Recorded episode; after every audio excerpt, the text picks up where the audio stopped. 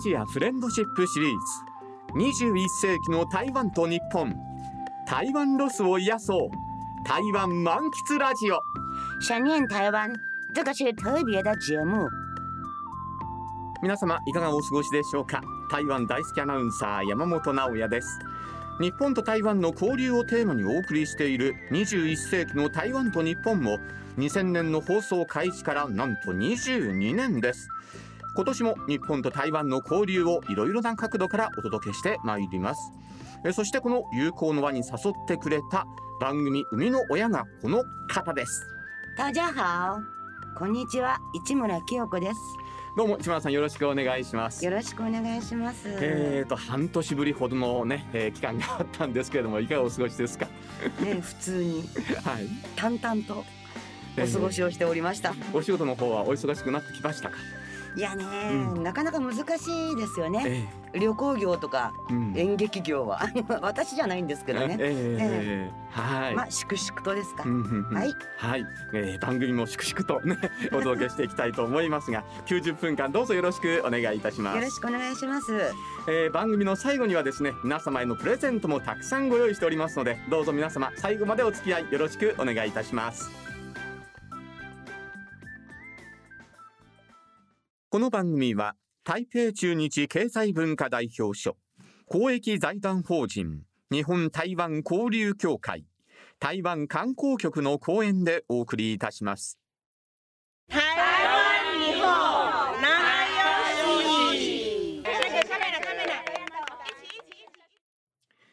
えーさてコロナ禍にありまして台湾に行きたくても行けないという状況がね日々続いているわけで、えー台湾ロスの方もたくさんいらっしゃると思います、えーそんな方からですね番組に多くのメールが寄せられています、えー例えば神奈川の方からはですね、えー大好きな台湾新型コロナが収まったら家族で旅行したいですとかですね、えー東京都の方は台湾旅行を計画していましたが、のびのびです。コロナ前に台湾に行った友人からは、絶対に行った方がいい。楽しかったし、美味しかった。と言われ、えー台湾への期待が増幅するばかりですと、えーいろいろなメールをいただいてるんですが、市村さん、えー行きたいのに行けないっていうのはなかなか悲しいですよね。まあ確かに、うまあん。台湾がそれだけ魅力的だっていうのもあると思うんです。えあそういうのってどんどん思いが募りますからね。ね。期待とか思いをいっぱい募ってうんいざって時に行った方がもっと楽しくなると思うので、いもうちょっと待ちながらっていうのもうんうんまたいいあのうん 調味料になるかもしれないですねスパイ。スということになるのかもしれないんですがね。ええまあ、あーそんな状況なんですが日本の中でですね徐々にそういったその台湾関連のイベントというものもですね行われるようになってきているんですよね、えーそこで今回はですね、えー台湾ロスの皆様に向けて、えー日本の中でえー台湾ロスを癒す台湾をですね、えーいろいろとご紹介していきたいと思っています。えー台北台中花博リポーターとしてこの番組でもおなじみ歌手の長澤薫さんが台湾ロスリポーターとして駆け巡ってくれました。はい、え皆さんこんにちは。長澤香織です、えー私もこの台湾といえばもういろんなグルメリポートとかでちょこちょこお邪魔しているんですけれども今日はですね上野公園の噴水広場にドブワーンとこう台湾フェスティバルということで久々になんか懐かしい光景が広がっているんですけれども、えーパーッと見させていただくと左手側にはわおなじみのトーファオとかねあのパイコーハンと右手側にはフルーツフェアということでや懐かしい台湾のマンゴー。めちゃくちゃ美味しくって。今の最近ではこのマンゴーとライチですかこれは。これがね日本ではなんと皆さん買えるようになったので本当に美味しいですよ。こんな夕方今、えー、と今日は6月の末ですけれども人がいっぱい。これでもね1時間前からはぐっと減りましたけどこれからまだきっとこれからの時間ビアガーデンっぽくなってくるので、えーどんどんまたお客さん増えてくると思うんですけれども皆さんあの買ったものを近くのこうテーブルがありましてそこで召し上がってる感じでうわあ羨ましい。私もなんか食べたい。えー、上の台湾フェアの模様を長澤薫さんがリポートしてくれたんですが、えー、市村さん、えー、こういった台湾のものを日本で、えー、味わえるというのはいいですね。ちょっと贅沢ですよね。うん逆に台湾の人は日本を味わってるのかっていう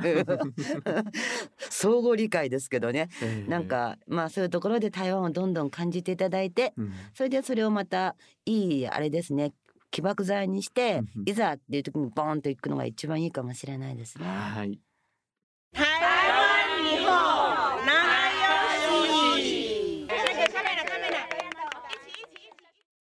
台湾ロスを癒すようなイベントも各地で開かれているようですが気になるのは現在の台湾の様子ですね。えそこで日本経済新聞台北支局長の中村優さんにいろいろとお話を伺ってみたいと思います。中村さんとはお電話がつながっています。中村さんよろしくお願いします。はいよろしくお願いします。えー、早速なんですが中村さんその、えー、そちらに赴任されてもうどれぐらいになるんですか？えー、この7月でですねちょうど2年になります。ご存知の通り、その台湾有事とかですね、まあ、いろんなこ言葉で、まあ、皆さんあの世間に知られるような、えー、感じでなったところもあるんで、はい、まあ、この2年って、まあ、非常に私にとっても非常に、まあ、取材がハードな2年でもありました。そうですか。なんか癒してくれるものはありましたか？ね、仕事の方がなかなかあの大変なんで、あの癒しまではいかないですけど、まああの1年通してまあ暖かくてですね、まあ、台湾非常に、えー、住みやすいところであるんで、まあ、その点ではまあ気に入っております、はい、え現在はだいぶ収まってはいるんでしょうか、コロナに関しては？そうですね。あの逆にですね、えー、最初のまあ2年間というんですかね、コロナ、えーまあ、台湾はその世界の優等生みたいなことを言われることが多くてですね、はい、まあ、コロナをかなり抑え込んでた、えー、わけなんですよね。でところがその各国がですね、まあ、感染が拡大していた時は、まあ、台湾は抑えて、えー、今、えー、世界各国がですねその開国をまあ始めてますよね。観光客の受け入れだとかですね、えー、で逆にですね台湾はあの抑え抑えすぎたがあまりですね、えーえー、なんていうか、まあ、集団免疫がないというような、まあ、状態もありましてですね。逆にその今規制をいろいろ緩和してですね、まあ、ある種、その感染をなんていうんですかね、まあ、増やすっていうちょっと表現は悪いんですけど、今、あちょっと周回遅れな面もあるんですけども、逆にコロナの感染が非常に多くなって、まあ、そういうような状況なんですよね。えー、まあ経済が別に止まってるわけでもなんでもないんで、はい、ただまあ人数がですねその感染者の数が、その他の国よりも、えー、っと少し遅れた形で、まあ、感染者がえー、非常に増えているそんなような状況です。さあ今先ほどあの経済は影響を受けていないというようなお話がありましたがあの今のその台湾経済というのはどういうふうな状況なんですか？はい、えー、台湾経済はですね、えー、まあざっくり言うとですね、まあ、あの皆さんご存知かどうかわからないですけどそのスマートフォンですとかですねテレビだとか車にまあよく搭載されている半導体という、まあ、聞いたことあると思います。はい、半導体産業がですねその台湾の経済をまあかなり引っ張っているところがありまして、えー、非常にですね半導体の需要がですね、まあ、コロナで一旦世界経済は落ち込んだんですけども、ええ。えー、コロナがまあ収束するに使ってあのするにつれてですねその経済再開しますよね。そこで、まあ、あの非常に需要が、デマンドが強くなりまして、その世界からその半導体のオーダーっていうのが、まあ、台湾にですねかなり入ってきまして、ですね、はい、その半導体産業がかなり、えー、経済を引っ張る形で、この2年っていうのは、ですね台湾、非常に絶好調というようなことで、まあ、アジアでも、えー、ほぼトップと言ってもいいぐらいの経済成長を見せたというのが、えー、足元まで続いてます。でその半導体は、まあ、台湾でしか作れないものも多いわけなんで、例えばその、えー、スマートフォンのアップルのですね iPhone ですとか、まあ、車ですとか、えー、かなり高精度の半導体がまあ使われるとそれが台湾でしか作れないというものが多いんで、ええ、結果的にですね台湾の経済をその半導体が牽引するというような形ですね。はい、えー、その半導体のその、えー、牽引役になっているというのはよく分かったんですが、その他の産業についてはどうなんですか？はい較的堅調なんですけど、やっぱり半導体産業もですね、まあ、あのいろんな部品を使ったり、いろんな素材を使いますので、結果としてですけども、まあ、半導体産業にまあ敬遠される形で、えー、台湾の経済引っ張られるというところあるんですけど、その他の、産業は必ずしもまあ強いわけではないというのが、まあ、あのやっぱりコロナのそこは影響が少なからず出ていると。で、えー、台湾は、まああのご存知のようにその観光で成り立っている部分もありますのでやっぱりホテル業ですとか飲食業だとかそちらの方はですね、まあ、政府もかなり、えー、支援はしてるんですけど、えー、厳しい状況が続いていると。でコロナの前でいうと日本からは年間200万人以上ですね台湾に来てましたけど今は完全にですね日本も含めて、えー、外国からの、えー、観光客っていうのは一切、えー、受け入れてませんので、まあ、そういった意味では観光業、飲食業はかなり苦しいという状況ですね、うん、あの日本では今、ちょっとインフレが起きているんですがあの、そちらの物価についてはどうですか？はい。えー、これはですね台湾もそのアメリカだとか、まあ、日本と同じように、えー、同様にまあインフレ起きてます。でまあ、どれぐらいの水準かというと、ですね、まあ、直近5月の消費者物価指数でいうと3.39%ぐらいで、まあ、これ、10年ぶりぐらいの高水準にありますと、でまあ、台湾の中央銀行の目標値がですね2%、えー、ということなんで、まあ、それを大きく上回る水準がですね、まあ、1年弱続いているという形で、台湾もですね、えー、インフレというような状況が、状況にあると言えると思います。そうですか。あの今後の台湾経済についてあの問題点というものはありますか、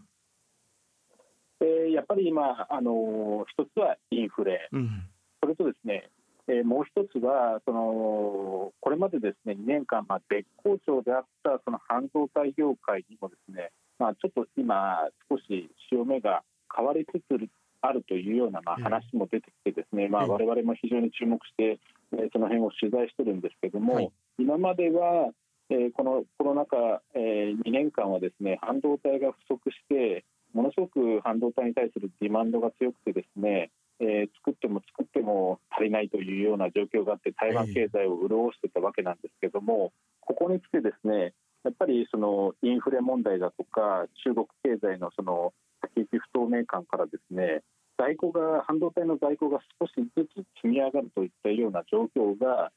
少しずつ見受けられますので、うん、えー、それを受けてですねやっぱり台湾の経済も少しずつなんていうんですかねえー、トーンダウンするような、今まさにそういう局面にあるということがまあ言えると思いますね。そうですか。あの中国からの影響というのはどうなんでしょうか？台湾経済っていうのは、まあ、中国経済に大きく依存してまして、はい、まあ、台湾の企業は、えー、大手ですけども台湾で、まあ、例えば半導体を作ってそれを中国に輸出してそれでまあ経済を成り立たせてるところが、まあ、あるわけなんですね。ええ、で台湾からの輸出だけで見るとですね約4割ぐらいが、えー、中国に物が行ってますと。いうことで、うん、中国経済がやっぱりですね、えー、まあ、くしゃみをすれば、まあ、台湾経済は、まあ、風を吹くみたいなところがありますのではい、でそれで言いますと、えー、5月ですね今年の5月、えー、台湾から中国大陸向けの輸出がですね、えー、久々に全面割れをしたんでやっぱりその中国経済がちょっと少しずつ冷え込む、えー、さらに今後どうなるかちょっとわからないですけども台湾経済も、えー、今までのようなですね少し過熱気味な、えー、にあったような台湾経済も少しやっぱりクールダウンしていくんじゃないのかなっていうのが今後あの、まあ、懸念するところであります。はい、まあ、絶好調な経済ではあるんですけども今後に関しては、まあ、ちょっと、えー、予断を許すことができないという感じでしょうかね。そうですね。まさにそういう局面です。はい。わかりました。お忙しいところどうもありがとうございました。はい。はい。ありがとうございました。日本経済新聞台北支局長の中村優さんにお電話でお話を伺いました。市村さんあの台湾経済はすごく絶好調なんだけれども、えー、それでもその後のことはちょっとまだ不透明であるような感じのねお話も最後あったんですが。側面ってありますよね二極で、うん、あの本当に今台湾があの得手としてるところっていうのが半導体。だけどそれ以外のその例えば観光業であったりそれ以外のさまざまなあの農業産業、まあ、そういった全てのものを統括すれば不透明な部分も多いと思います。うんうん、あのだけどこれから多分あの中村さんがうまくこのコロナがなくなれば中村さんのまた視点でさらに何かものすごい情報が聞けるんじゃないかなと私は思いますね。はい世界中どこでも今情報って詰まっちゃうじゃないですか。出せるものと出せないものがあると思うのでえその辺は聞いてるリスナーの皆さんが自分できちんと的確に判断していただいてっていう風な形も私はいつも思っています。はい、えーこの時間は台湾経済についてお届けしましたさあここからは本日のメインコーナーをお届けしましょう、えー日本と台湾の友好関係のこれまでとこれからについてお送りいたしますスタジオには久々にこの方にも来てもらいました大家好，我是梁宁。皆さんお久しぶりです。台湾の大学でインフルエンサーをしている吉根です。えー今は台湾の大学に留学中ということですよね。どうぞよろしくお願いします。よろしくお願いします。えーと夏休みということですか？はい、そうです。一時帰国しています。はい、今インフルエンサーというね言葉もありましたがなんか台湾ではすごく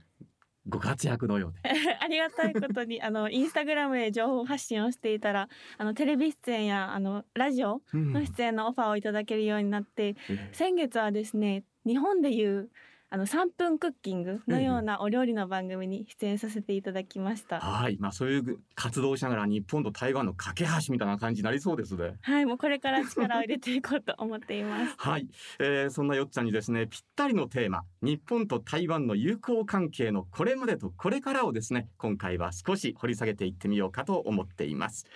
そしてそんなお話ならこの人ということでジャーナリストで大東文化大学教授の野島剛さんにお越しいただきました野島さん今回もどうぞよろしくお願いしますよろしくお願いいたします。大家好，我是野岛。流暢ですねちょっとだけです。あの野島さんあ最近はなんかお忙しいようなんですけれどもはい、あのまあおかげさまで、うん。あの日本と台湾の交流が深まってきたというのもありまして、うん。あのまあ日本日体関係という関で仕事もいろいろとできるようになりましたし、え。まあコロナがあるのでなかなか台湾には今行けない状況ではありますけれども、もうた、えーコロナが明けたら真っ先に台湾に行くぞと いう気持ちでですね、えー準備をしているところでもあります。ああそうですか。まあそういう小さなことがだんだん増えてきてるということもあるんでしょうかね。そうですね。やっぱりあ台湾ロス。で台湾側では日本ロスと、はい。まあ、そういうところもあってですねお互いその日本では台湾関係のイベントをたくさんやってますしえ台湾でもやっぱり日本の番組とか日本の特集をですね逆に増えたりもしていまして先日もあの台湾のあのメディア、えー、天下雑誌というその、えー週刊誌からですえね、えー今台湾人が行ったら日本のどこに回りたいですか？行きたいですか？っていう行った方がいいですか？ってそういう取材を受けまして、ええ。ー今訪れるべき日本のポイントをうん。台湾のメディアに紹介するとか、ほう。まあ、そんな仕事もさせてもらってます。ええそうですか、えー、そんな野島さんのプロフィールを簡単ではございますがここでご紹介していきたいと思います、えー、野島剛さんは1968年生まれ上智大学新聞学科在学中に香港中文大学台湾師範大学に留学。えー卒業後は朝日新聞社に入社されえー政治部台北支局長あえら編集部などを歴任。その後2016年4月からフリーに。台湾、中国、香港、東南アジアの問題を中心にえ活発な執筆活動を行っています。えそして現在は大東文化大学社会学部の教授として、えジャーナリズムについて若い方々に、え教えてらっしゃるということです。えー今日はですね、若い留学生のよっちゃんも含めていろいろと教えてください。よろしくお願いします。はい、よろしくお願いします。私こそあのインフルエンサーのなり方を教えてほしいと思います。まあそんなインフルエンサーの活動もしているよっちゃんなんですがどうですか？その台湾の若い人たちとねこう話なんかしていて、えー日本とか日本人に対するイメージどういうふうに感じます？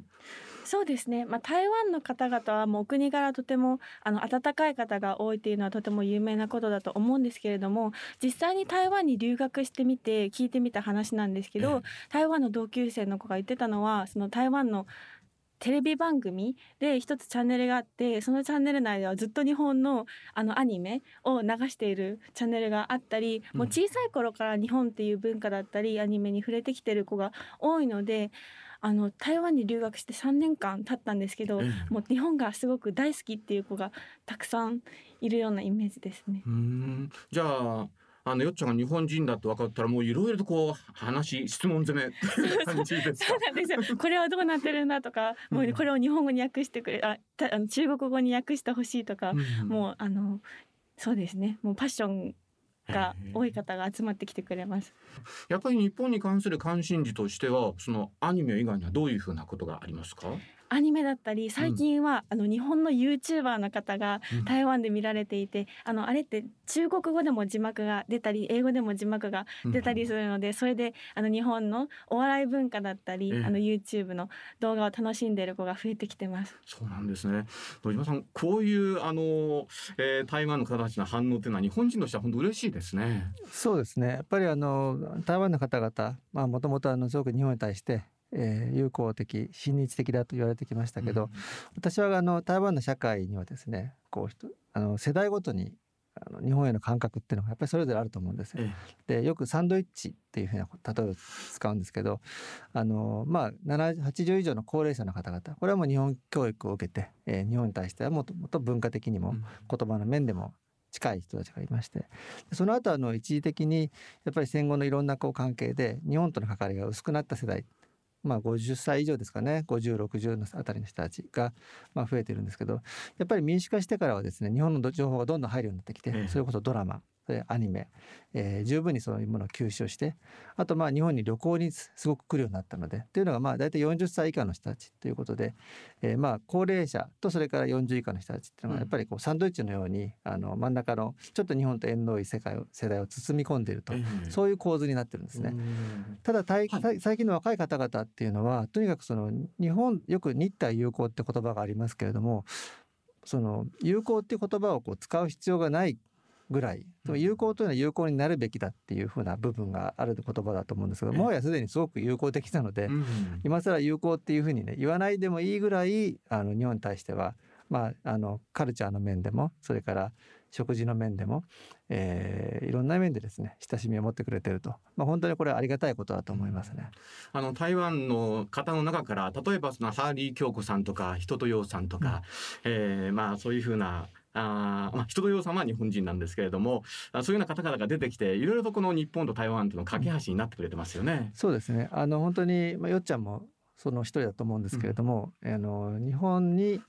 えー住んでる、えー台湾出身の方あるいはその台湾と日本のハーフの方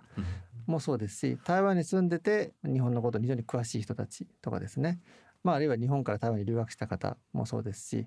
お互いをよく知る人たちがあのもうそれこそ人とさんもそうだしハールーさんもそうですけど、うん。世代を超えてその時々に常にこういろんな情報を発信してくれてるのでやっぱりその、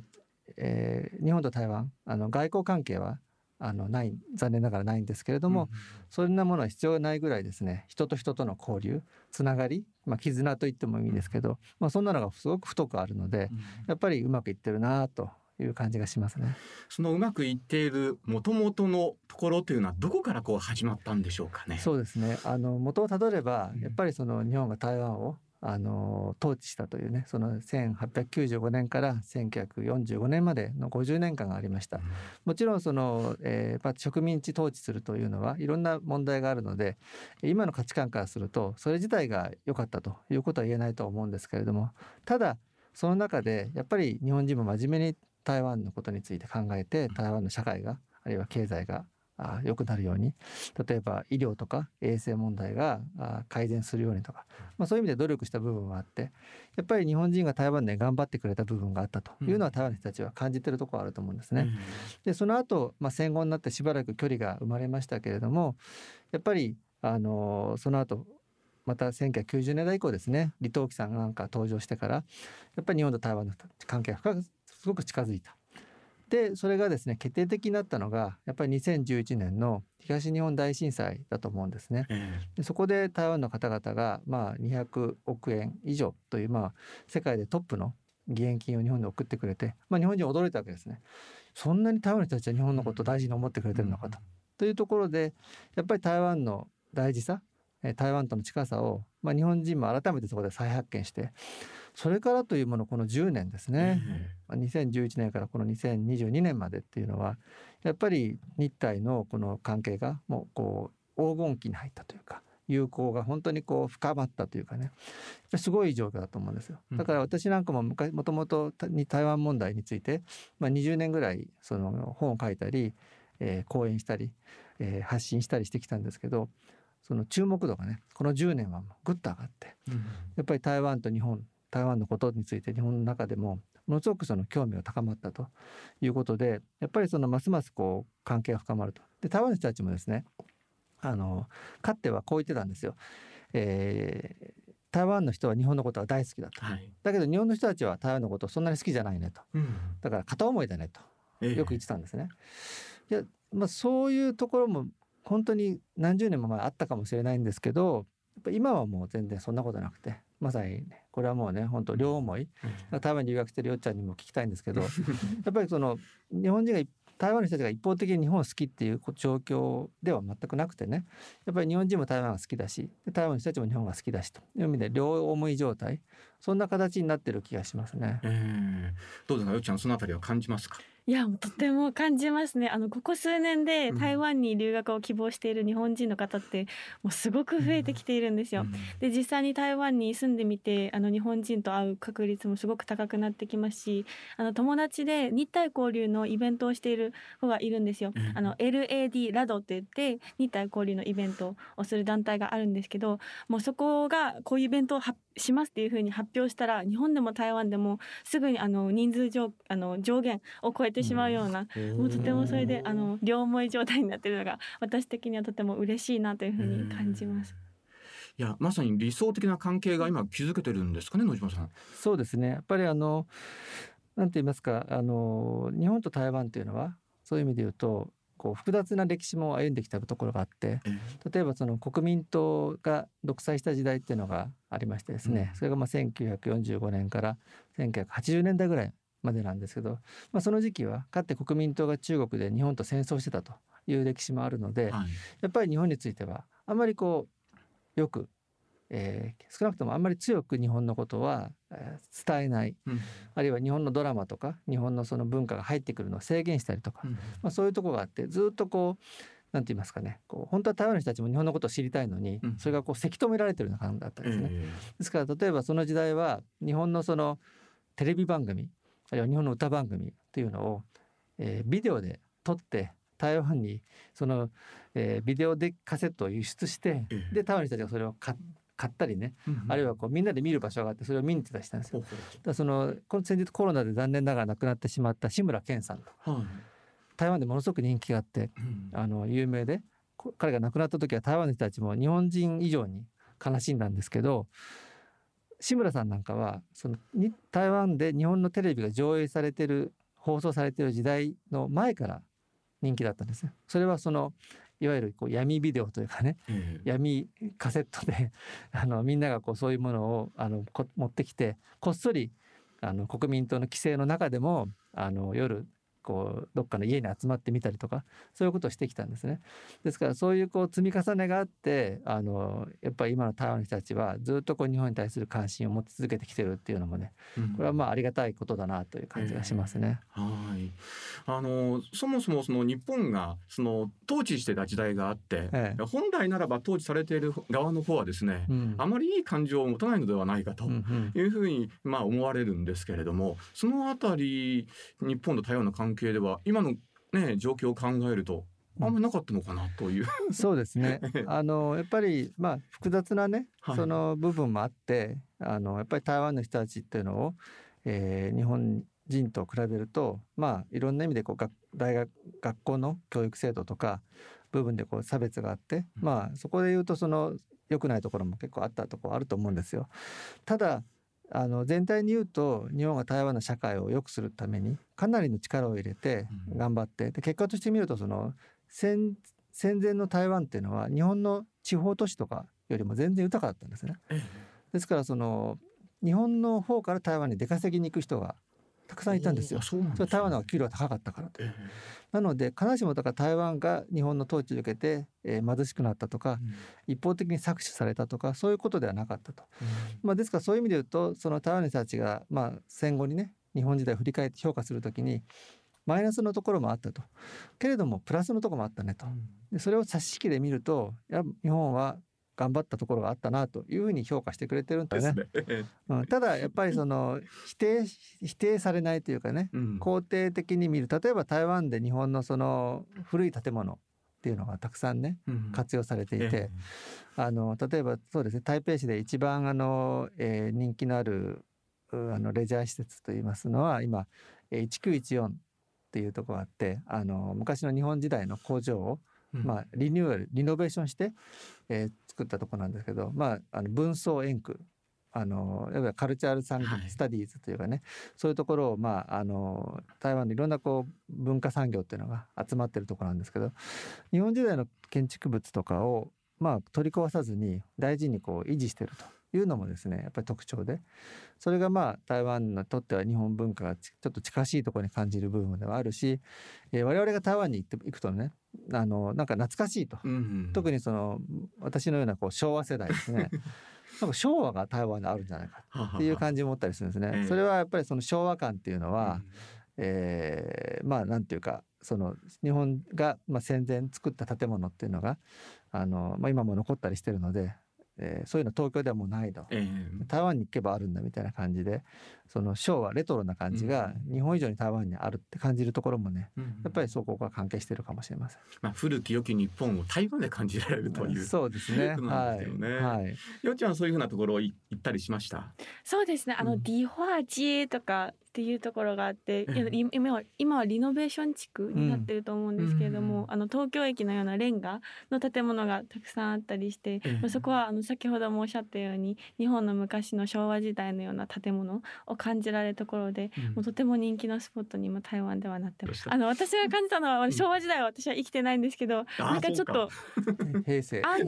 ね。あの安心するような感じでしたね。さあ、えー現在はその台湾と日本大変いいあの関係を築いているんですけれどもこの関係をこう築き続けるためにあるいはもっと良くするために野島さん今後どういうふうなことが大切になってくるんでしょうね？あはいあの実はですねやっぱりそこは問題でしてやっぱり日本と台湾の関係をよりこう深めていかなきゃいけないという気がします。でそれはそのいろんな分野があると思うんですけど特に大事だと思うのは経済なんですね。はいで実は私あの、えー最近ですね日本と台湾スタートアップサミット2022というイベントに参加しまして、はいこれはあの台湾のスタートアップ企業、まあ、いわゆる企新しくこう起業するというねそういったところが33社日本にやってきてで日本の企業とかとマッチングしたりあるいは日体が一緒にそのスタートアップでどうやって頑張っていけるのかっていうことを話し合うイベントでこれはあのものすごい大きな規模で台湾政府も力を入れてるんですね。でやっぱりこれはあのよく日体が協力しなきゃいけないとか日体の運命は共同体だとか、まあ、そういう掛け声はありますけど、はい。あのある意味中身があんまり伴っていないところもあってよりそのじゃあ日体が連携していくんであれば中身を作らなきゃいけないと。やっぱりそうすると経済っていうのも大事なポイントなんですけど、うん。その日本社会もやっぱりこれがどんどんこう古い企業がて淘汰されていって新しい企業が立ち上がっていかなきゃいけないと。で台湾側もですねやっぱりその若者のすごくその企業意欲って高いですから、うんやっぱり両方がこうアライアンスを作って、えーやっていけるべきだって、まあ、そういったイベントだったんですね。ええ私は感じたのはやっぱり台湾の人たちというのはすごくこのこうチャレンジ精神が豊かでどんどんとこう新しいことをしようと。で若い人たちもその大学出てもすぐにこうまあ就職はしせずに自分で会社を作ったりあるいはこういろんなところに行ってじゃあ何ができるかって考えたりということでかなりこう若い人たちの自由度が高いんですねええだから企業に向いてるわけですよ。で一方日本というのは、まあ、そういう意味で言うと社会制度とかそれから資資本とかそういったこうものが整ってるのでぜひ台湾の人たちが日本にやってきていろんなこうスタートアップにも関わってほしいと思いますし、日本政府もそういう海外からの強いこう、まあ、刺激というかねええ人材とかあとノウハウなんかも必要としてると。で岸田政権も最近、えー発表したのはスタートアップ担当大臣を作ると言ったりしてるんですよね。あ。そうなんですか？そうなんですよ。ええだからちょうどお互いのこうニーズがマッチしてるので、えやっぱりそこで言うとそのスタートアップっていうものを通して日本と台湾がえつな強くつながっていくと。であのいうこともあると思うんでぜひあのよっちゃんも台湾に行ったら台湾にこれからこうますますねこう深く入っていってなんかこうそうですねインフルエンサーを集めてスタートアップ企業を作ってですね日本と台湾をつなげるとかねそういうことを言うとあの、まあ、すごく今トレンドになってるので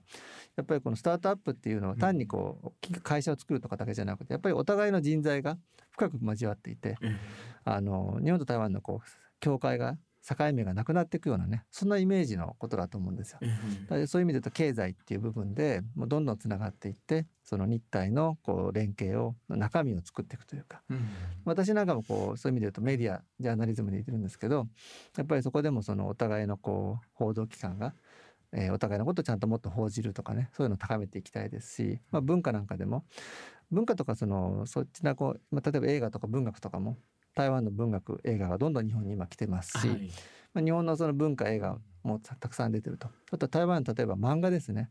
かつて日本の漫画が一方的に台湾に行ってうんうん。台湾の人たちはそれを読むという感じでしたけれども最近は台湾の漫画がですね続々と日本に翻訳されて出版されてるんですね、まあ、そういうこうなんかこうお互い文化とか経済が双方向になっていくうんそんな姿もですね、えー期待しているところですね。はい。よっちゃん今のお話聞いててどうですか？なんか夢が広がるお話でしたよね。はい、そうですね。私はもう今まであの日本がどれだけ台湾に影響を受けあの与えていたかっていう観点しか持ってなかったので、うん。あの双方向になってるっていうテーマすごくあの興味深かったですね。お互いにそれぞれっていうことなんですもんね。そうですね。ええ。あのかつてはまあどちらかというと本当によっちゃんが今おっしゃったようにその日本がこう先に台湾よりも進んでるとか、うん。やっぱり日本が台台湾に与えてる影響してる部分が大きいっていうイメージがあったんですけど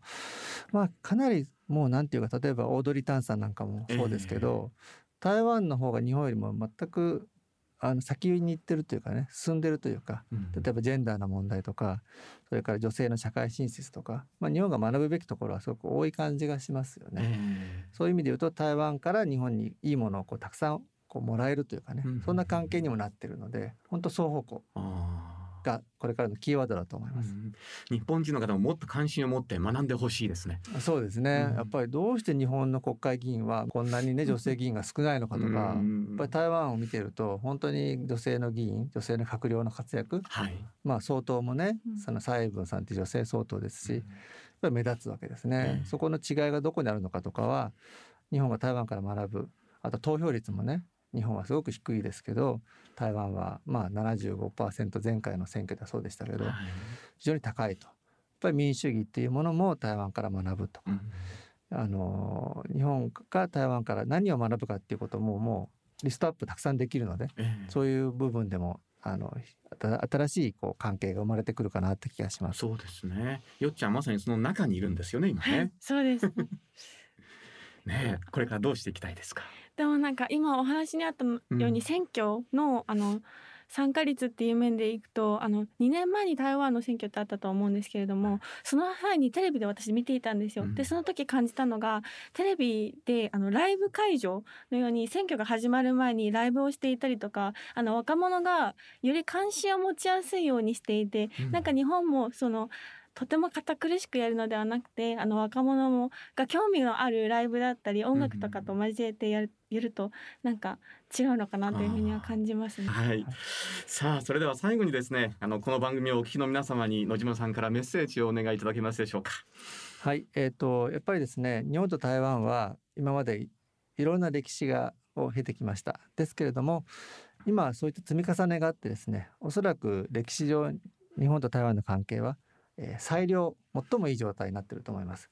えーあの政治的には、えーちょうど50年前に日本と台湾が断交して今年がちょうど断交50年なんですけれども、やっぱりせ外交関係がなくてもここまで近づけるとここまで仲良くなれるっていうのはすごくいい例だと思うんですね。ですからこういったその、まあ、み我々民間の力を、えー使ってですね日台関係をますます盛り上げていく新しい50年を作っていくとそういう気持ちになる1年に、えーしていきたいなと思ってます。はいわかりました。えー本日もどうもありがとうございました。ありがとうございました。えー本日はジャーナリストで大東文化大学教授の野島剛さんにお話を、えー伺いました、えーそしてよっちゃんもどうもありがとうございましたありがとうございました。この番組は台北中日経済文化代表所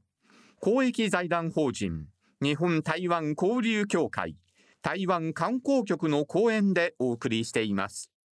さあ先ほどから出ていますようにですね台湾ロスがよく叫ばれています、えーしかしですねあのーいろいろと見てみますとね東京やその周辺都市でも、えー台湾ロスを癒してくれるようなお店が増えてきているように感じています。さあここではですね台湾ロスリポーター長澤薫さんが神奈川県の横浜中華街で新旧2つのお店をご紹介します。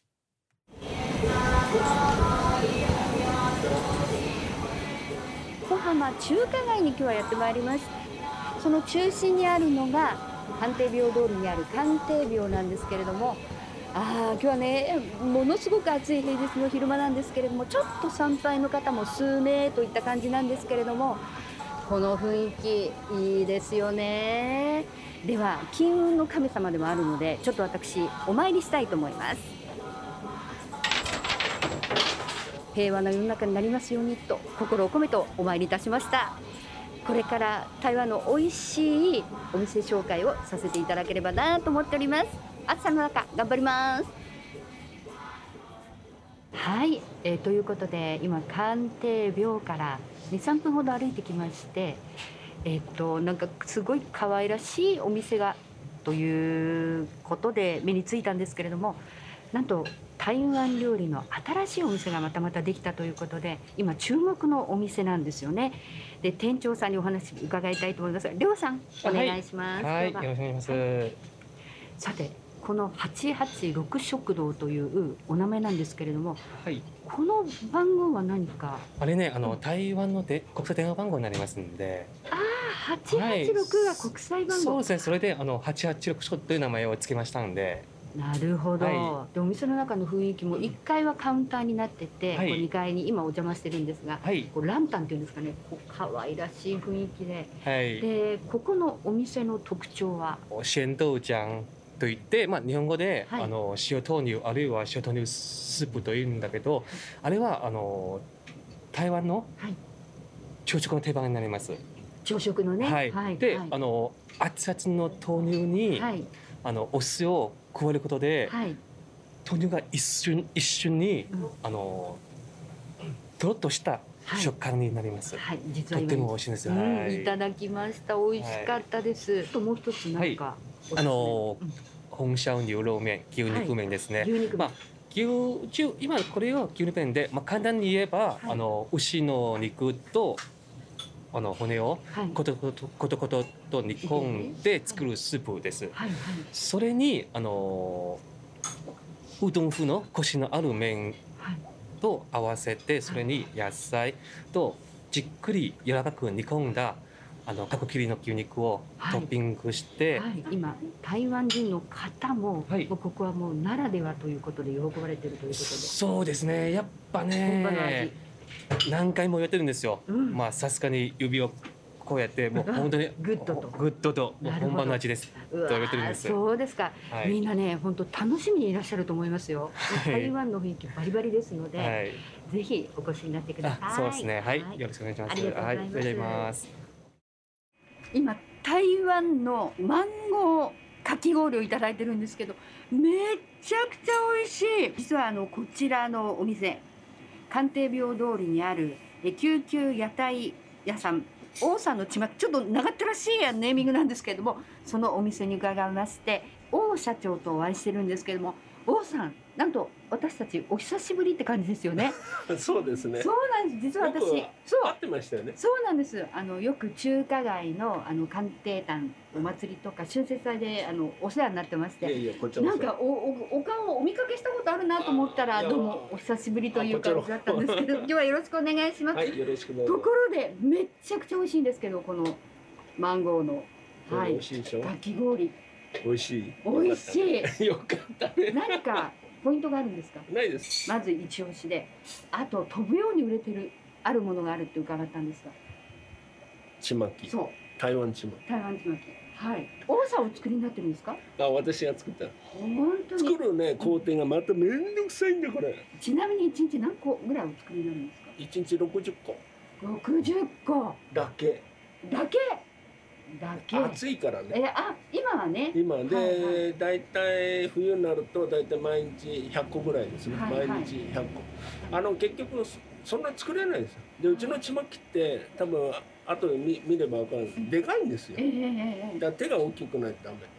ね、お肉もいっぱい入っててて、台湾ならではのちまきが食べれると。食べれる。もう本当、もう皆さんぜひここにいらして、このマンゴー、生マンゴーだ。生マンゴーかき氷と、そしてちまき。ちまき。ね、一日手作りの手作りです。王さんのあ真心が入ったちまき。ぜひ皆さん食べにいらしてくださいね。今日はありがとうございました王さん。どういたしありがとうましてございました。えー、市村さん、はい。王さんのちまきなんか食べたいですね。美味しいですよね。うん。ちまきは本当一個でお腹いっぱいになっちゃうから。えーもち米しっかり中身しっかりだから、うんうんうん何が入ってるか楽しみっていうのもありますけどねそうですね。うんはい、ぜひ、えー、二人で行きたいですね。はい行きたいと思います はい。